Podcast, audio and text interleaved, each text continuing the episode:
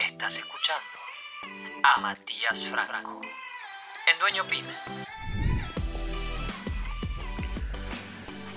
Hola, ¿cómo están todos hoy? Espero que muy bien. Hoy quiero dejarte un concepto y una herramienta que te ayudará a mejorar tu gestión. Vamos a hablar de decisiones múltiples. Y esta es la historia de Maxi. Maxi empezó con un rollo de tela debajo del brazo, hoy Maxi es un gran amigo.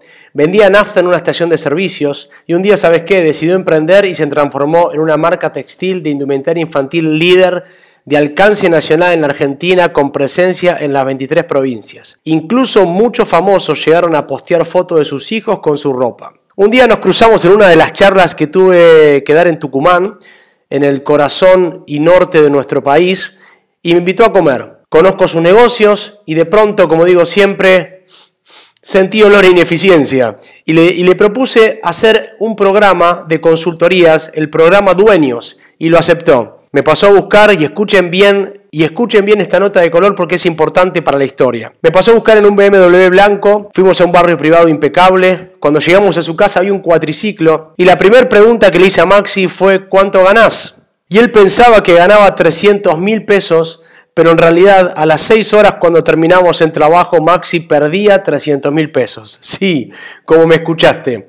Él pensaba que ganaba 300 mil pesos, pero perdía 300 mil. Maxi era lo que un inversor que conocí dijo una vez, mente de champagne y bolsillo de Coca-Cola. ¿Qué hicimos para salir? Es la pregunta. En unos minutos te cuento. Pero tenés que saber que no alcanza con tomar una decisión en una sola dirección para alterar tus resultados. Tenés que hacerlo en múltiples a la vez y en el menor tiempo posible. Y mucho menos si los números de tu negocio a fin de mes no cierran. Por eso este concepto es una herramienta clave en momentos de crisis y quiero dejártelo ahí arriba de tu escritorio. En el último año he visto de primera mano y atendido a más de 30 empresas pymes que implementaron esta metodología y vieron resultados de mejora en el 100% de los casos, incluso en época de crisis.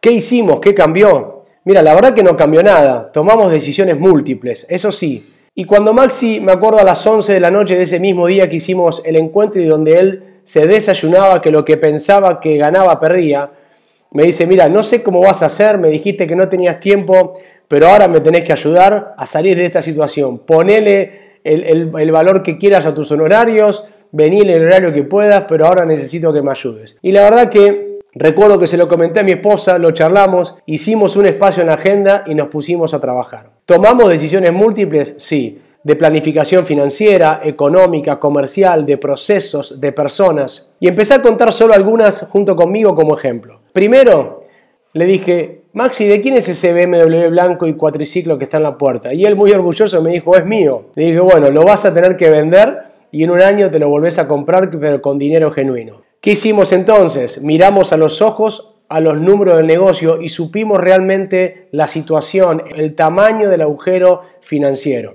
Pusimos, en otras palabras, en caja los números. Segundo, sumamos a los prestamistas como socios del nuevo esquema sin opción de negociación alguna. Tercero, Desarrollamos un esquema de franquicia, reconvertimos a los mejores clientes y abrimos en solo un año 17 nuevas franquicias.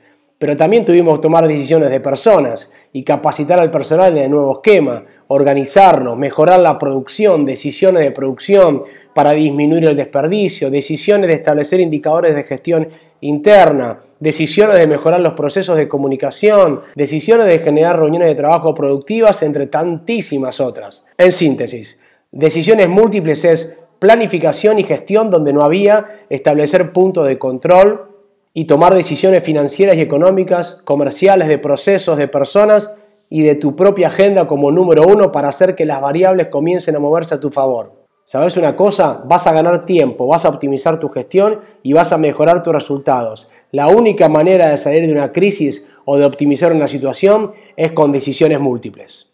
Te invito a que me sigas en Instagram, arroba matías.franco1, donde vas a encontrar consejos de mejora en la gestión pyme prácticos, 100% aplicados a la realidad de tu negocio que sin duda te agregarán valor.